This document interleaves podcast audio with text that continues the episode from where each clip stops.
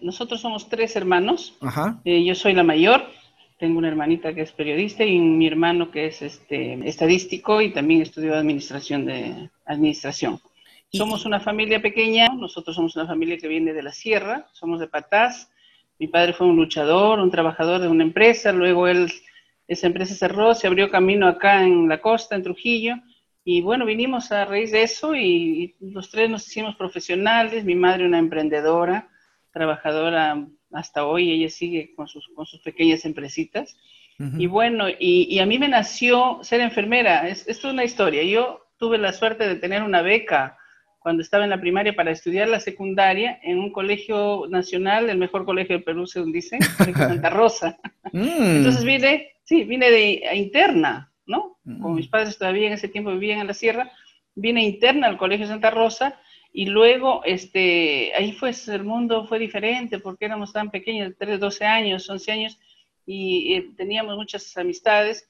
Y la, la, la monjita que, que, nos cuidaba en el internado eligió a una persona para que eh, tenga a su cargo el botiquín y el cuidado de las personas. Y me eligió a mí, mm. ¿no?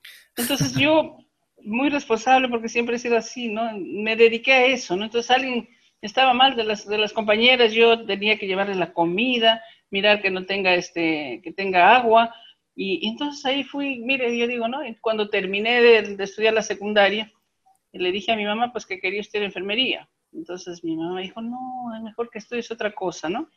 Puedes estudiar servicio social, otra cosa. No, yo quiero enfermería, yo quiero enfermería.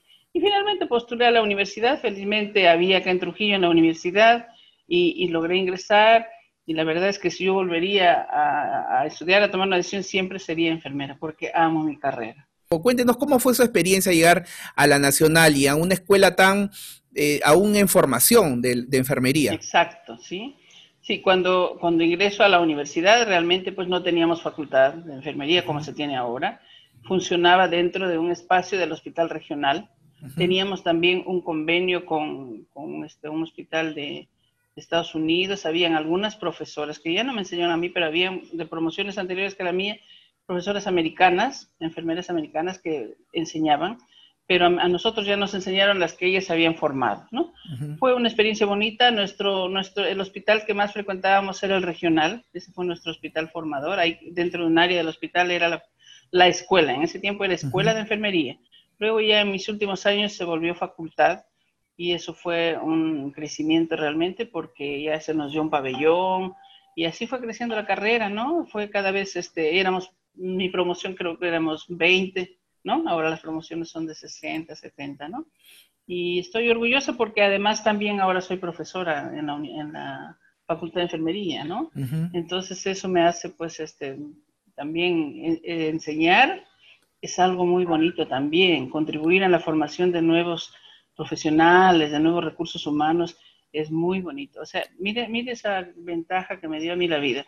Ser enfermera asistencial, jefa, líder, y, luego yo hice pues mis estudios de, maestría y doctorado en salud pública, y ya pasé del área de hospital, pasé al área de la gestión de los servicios de salud, donde estaba, por muchos años he estado a cargo de la atención primaria. Son 34 años de experiencia como enfermera, es un montón. Usted ha sido desde eh, eh, lo que es enfermera especialista en hemodiálisis, ha estado en el tema administrativo, en el tema de también de sindicato, en el tema del de, como jefa de supervisora de departamento de enfermería del Hospital Las Artes, un hospital yo, el más importante de salud que tenemos eh, todavía en la, en la región, aunque bueno, es mucho más grande el, el hospital de alta complejidad, pero yo creo que es mucho más complejo las artes pues, y tiene mucho más especialistas, ¿no? Eh, y jefa también. Y enojado es mucho mayor. Yo creo que de acá el, hospital de alta complejidad le va a faltar mucho tiempo para alcanzar al, toda la experiencia que tiene como hospital en las artes Chegaray, ¿no? Y esperemos que veamos también la modernización del, del Hospital Las Artes Chegaray, que ya pide a gritos, ¿no? Y, también ha sido jefa de la Oficina de Atención Primaria, de la Red Asistencial de la Libertad de Salud, y actualmente labora como, eh, como gestora de los programas de prevención y control de 34 establecimientos de la red asistencial. Son 34 establecimientos y tiene 34 años de enfermeras. en realidad son 36, ¿no? Porque ah, no, no he puesto al Hospital Lazarte y el Hospital de Alta Complejidad. Con eso son 36, porque la atención primaria generalmente es a partir del Hospital 2, ¿no? Entonces, en esa red de, hospitales nosotros este, vemos el, tema de los programas preventivos y que son muchos. Y la verdad es que eso me dio a mí una visión muy amplia de cómo es que es tan importante la prevención, ¿no? para, para, que las personas aprendan a cuidarse y no lleguen pues a enfermar, ¿no? 2020, mire qué tal año, es un año que nunca, creo que ninguna, ninguna persona de, de, todo el globo terráqueo se va a olvidar. 2020 es un año y justamente es el año internacional de la enfermería vital, una profesión que he estado en la primera línea de batalla. Yo a veces eh, conversaba con alumnos médicos, le digo, ustedes no están en la primera línea. En la primera línea está la enfermera y la técnica de enfermería. Están ahí, ellos están ahí. Y el médico viene más atrás. Pero este, eh, y hemos visto a muchas de sus colegas también, lamentablemente, fallecer por esta pandemia. ¿Cómo ha sido el rol de la enfermera justamente este 2020, licenciada? Mire, como que la vida hubiera querido que sea así, ¿no? Claro, hubiéramos querido que sea de otra manera y se reconozca. primero es que se celebra los 200 años de una líder que para nosotros fue importante, Florencia Nightingale, ¿no? Una enfermera inglesa que mm, nació en ese año y a los 200 años, por eso es que la Organización Mundial de la Salud denominó este, el año de la enfermería. Nosotros, y creo que al mundo entero, ha dado una muestra a la enfermería de su trabajo en todos los niveles, ¿no? Empezando por el nivel tan complicado como son los hospitales, las UCIs, las, emergencias, donde han llegado pacientes muy graves, muchos de ellos han muerto, por ser una enfermedad totalmente pues desconocida, complicada y que el equipo, en realidad, el equipo de, salud, médicos, enfermeras, desconocía mucho cómo, cómo era la atención. Mire usted cómo está cambiando esto y cómo ahora la respuesta de salud es mucho mejor. Ya los pacientes no se mueren, llegan en su momento y son atendidos adecuadamente. Entonces, esa muestra del trabajo eh, permanente y siempre, como usted dice, en la primera línea ha sido realmente edificante. Eh, a veces un poco con sobrecarga de trabajo, trabajando muchas horas, hasta hoy siguen trabajando hasta 12 horas seguidas, ¿no? Por, por estrategia también para evitar el mucho movimiento de pacientes. Y y en todos los aspectos, no solo en los hospitales grandes, también en el nivel de atención primaria, ¿no? que, que, esta, esta pandemia nos ha descubierto que es el nivel que está débil, por ejemplo. Sí, ahí debería eh, haber una mejor respuesta de salud. Y en ese nivel la enfermera es vital, pues, ¿no? ¿Por qué? Porque ella educa. Es la jefa. así es. En el tema primario, la, la enfermera es la, la, que lleva un poco la batuta. Así es, así es. Pero, por ejemplo, hemos tenido carencia de elementos como, por ejemplo, tener oxígeno a la mano, ¿no? Tener este, los oxímetros de pulso para medir cómo estaba la saturación de oxígeno. Otra de las cosas, las pruebas rápidas, pero son cuestiones coyunturales que no es de este momento, sino de anteriores, pero que nos hacen ver, a mí me, me, me hace ver este tema, que desde el colegio de enfermeros nosotros podríamos estar haciendo mejores cosas, desde, desde el impulso de una política pública, por ejemplo, para que haya una mejor organización en la atención primaria y el rol de la enfermera, porque ¿qué pasa? Usted dice que la jefa, pero es solita, ¿no? Es una o dos enfermeras que tiene que vacunar al niño, tiene que evaluar al niño en su crecimiento y desarrollo. Además tiene pacientes con tuberculosis, tiene pacientes, la, la gestante, etcétera. Entonces, mucho, y entonces no se cumplen, y eso está dentro de nuestra nuestro plan de, trabajo, este, cómo debe fortalecerse la institución, el colegio debe fortalecerse bajando a los niveles donde trabaja la enfermera y evaluar con estándares que ya están escritos, que están normados, hay directivas, hay políticas que no se cumplen, ¿no? Entonces, por ejemplo, eso ni en la atención primaria. Debería haber una enfermera para vacunar y una enfermera para crecimiento y desarrollo, y hay una sola, ¿no? Y a veces tiene que llevar otras cosas. El tema de personal es importante, ¿no? Es eh, muy importante. Entonces el colegio tiene que reforzar ahí, ¿no? Y ahora vamos, vamos ingresando ya a un terreno eh, un poquito más, no tan bonito como el tema de la enfermería, que es más apasionante eh, y es una vocación para usted, que es la política, ¿no? Este, A ver, vamos viendo cómo está el colegio, primero de enfermeros del Perú, eh, Lima, donde han habido disputas, la licenciada Liliana La Rosa, la decana, con eh, Mónica Cotrina, la anterior decana, o, hay una disputa que ha hecho que todos eh, los diferentes consejos regionales también caigan en eso, ¿no? En, en, digamos, en, no romperse, pero en dividirse, digamos, en dos bandos, ¿no? Ah, tú eres de Liliana y yo soy de Mónica. Eh, entonces, eso también ha afectado al Colegio Regional 2, La Libertad, este, licenciada, en este tiempo bueno, de alguna manera, por lo menos indirectamente, ha afectado a todo el país, ¿no? El hecho de que se deje, por, por ejemplo, de, viabilizarse las, las, eh, el trabajo que se, se hace en los consejos, eh, eh, y la muestra más contundente es lo que ha pasado en la pandemia. Nosotros no hemos visto que el colegio haya salido como es su obligación, la responsabilidad social de las, de las organizaciones como los colegios, tienen que tener una respuesta, no solo para las agremiadas, para las colegiadas. La respuesta es social. O sea, ¿qué dice el Colegio de Enfermeras frente a esta pandemia? ¿Qué tanto salió, por ejemplo, a unirse con los medios de comunicación para educar, para, evitar, para mm, lograr una participación ciudadana? Entonces, eso, yo, yo desde, mis, desde mi posición como docente y estaba dictando cursos, pensaba, ¿no? ¿Cómo hacemos nosotros para, como universidad también, tener una presencia social dentro salir con un programa educativo, enseñar a la gente cómo usa la mascarilla. El colegio era su obligación, porque tenemos una responsabilidad social. Y, más aún todavía con nuestras colegiadas. Y las colegiadas no han sentido eso, ¿no? Es, lamentable lo que ha pasado. Claro, esto deberíamos hablar entre nosotros, las enfermeras, pero no podemos tapar el sol con un dedo, ¿no? Ha habido ahí un tema de olvidarnos del bien común. Porque si somos elegidos, no es que nos elegimos para que yo sea decana. Me eligen, y yo siempre entendí eso, amigo, que para mí un cargo administrativo es un servicio. O sea, a mí no me, no me eligen para yo estar por sobre de.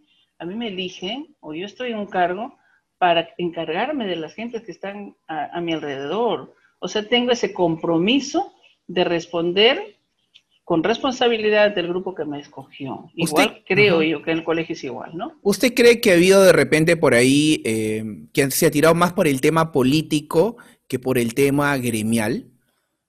A mí me parece que sí, pero más que político, yo creo que, bueno, probablemente movido por, por ambiciones políticas, pero, pero es, es, lamentable, mire, porque la política no es este, que yo tengo que estar en un escenario, la política es el bien común, yo entiendo, para mí la política es eso, o sea, cuando yo, yo tengo, como política, yo tengo la, la, ventaja de mirar sobre las otras personas qué nos hace falta como comunidad. Entonces yo organizo a mi comunidad, organizo a mi, a mi grupo de profesionales para alcanzar algo.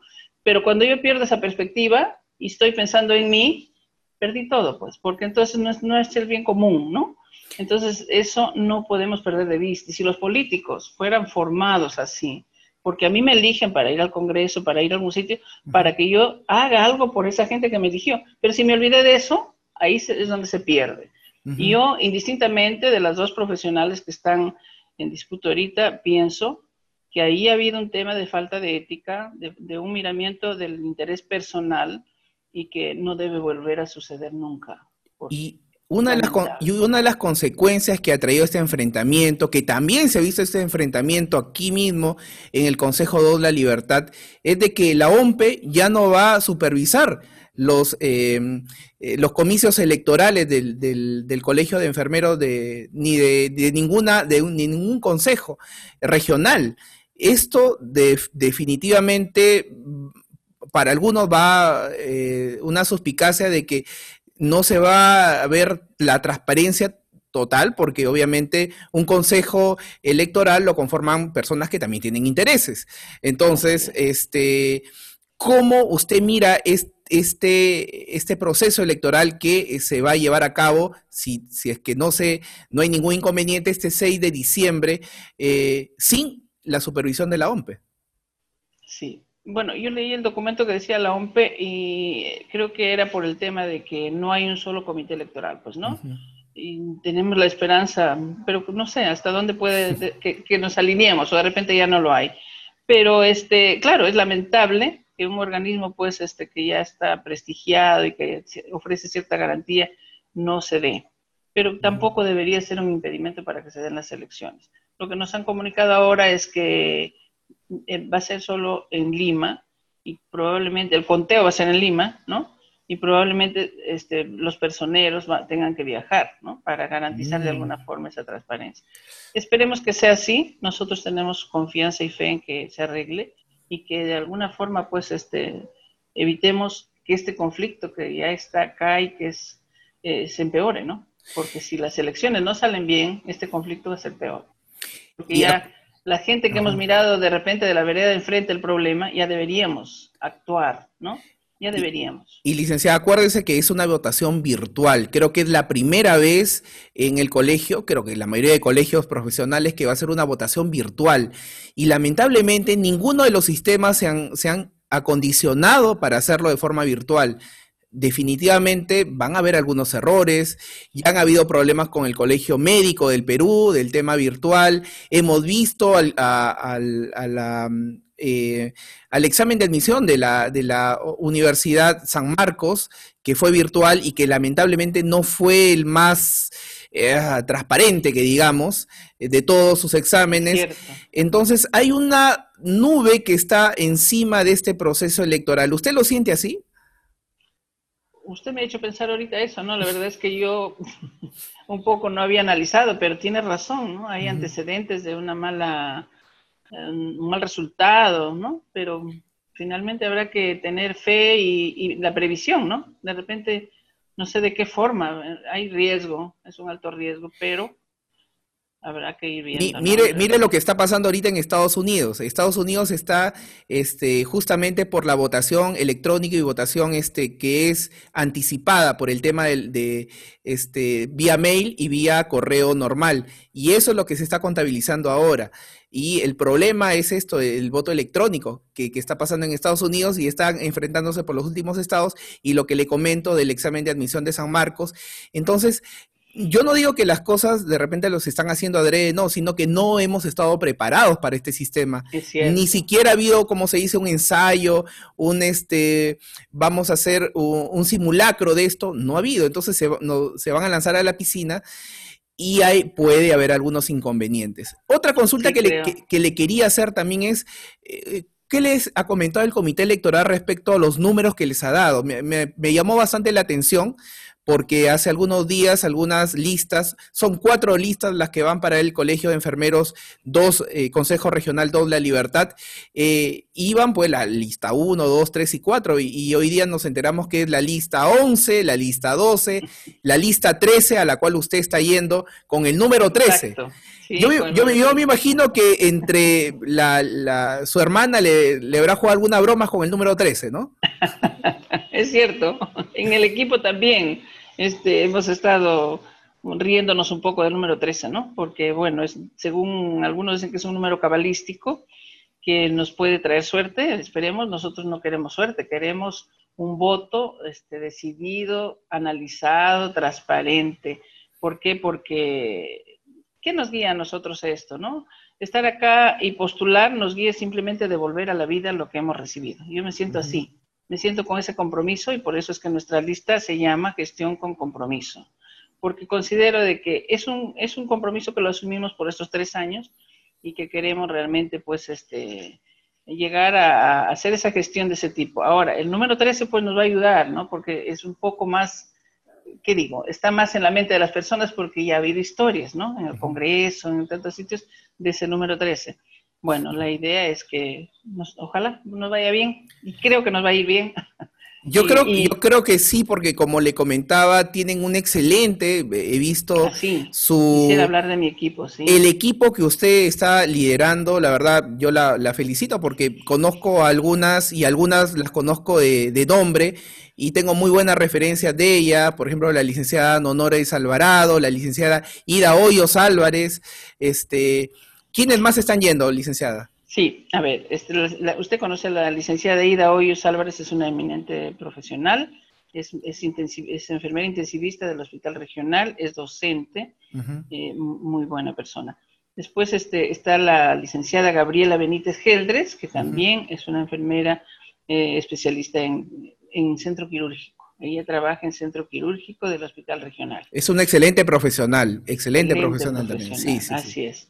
Bueno, Anita Honores, que también trabaja en centro quirúrgico, es docente en la UPA. Mire la ventaja, casi todas somos docentes, formadoras. ¿Eso qué quiere decir? Que nuestra visión también es, amplia, ¿no? Eso es importante.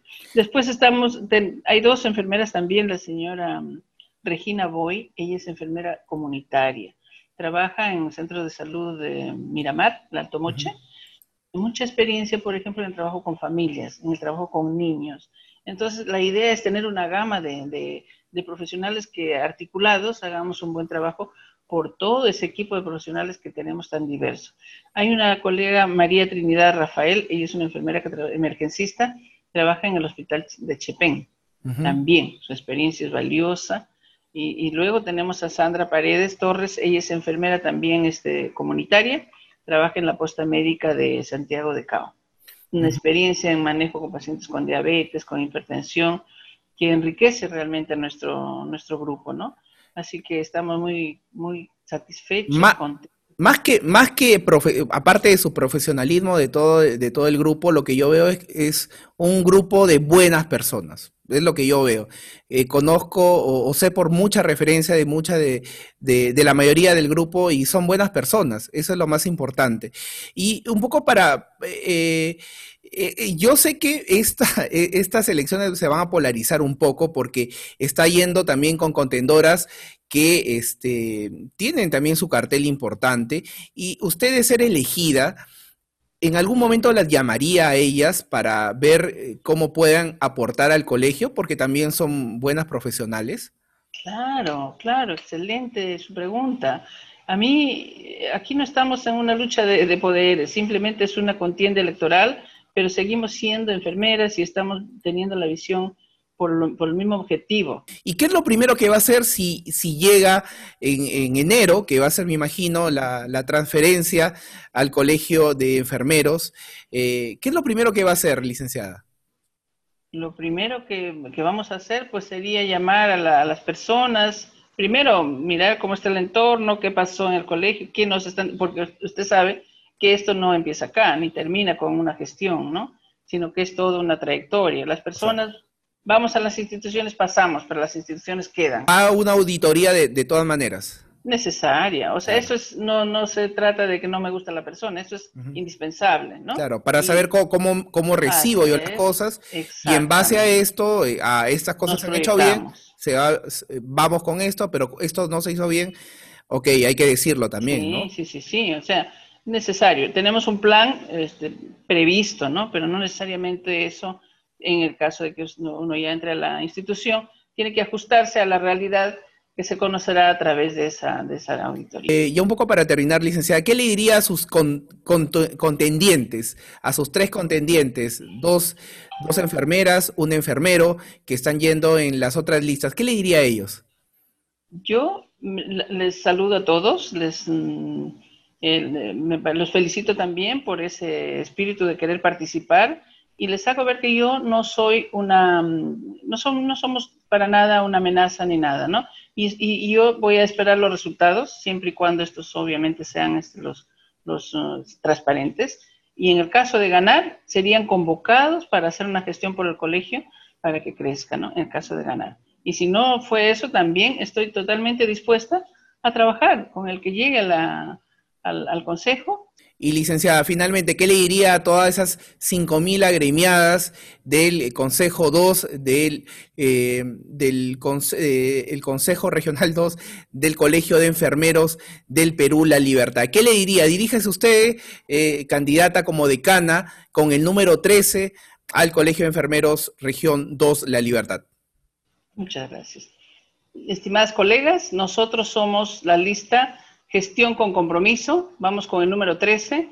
Muchas de ustedes me conocen, han sido mis alumnas, han sido enfermeras que trabajaron cerca a mí, sea en la atención primaria o en el hospital, y, saben mi trayectoria, saben que soy una persona primeramente responsable, ética, entonces hay garantía de que vamos a hacer una gestión transparente y, siempre pensando en el bien común de todas nosotras. Les ofrezco la gestión de principio a fin. No es para mí nunca, las, los niveles que he ocupado nunca han sido un trampolín para otra cosa. Yo, si me comprometo, es, tiene que ser una gestión así, de inicio a fin, hasta ver los resultados, hasta ver realmente lo que nosotros queremos. Les invito a votar por nosotros y haremos un, un, trabajo del cual ustedes van a sentirse contentos. Ha sido la licenciada Elizabeth Pineo Añorga, candidata al decanato del Colegio de Enfermeros del Perú, región 2, La Libertad. Como siempre, licenciada Pineo, muchísimas gracias este, y nos reencontramos pronto. Mucha suerte, mucha suerte. Muchas gracias. Mucha suerte este, y esperemos que todo, todo vaya eh, con los cauces, los cauces normales. Un abrazo, hasta luego, cuídense mucho. Muchas gracias a usted, amigo, por la oportunidad. Muchas gracias.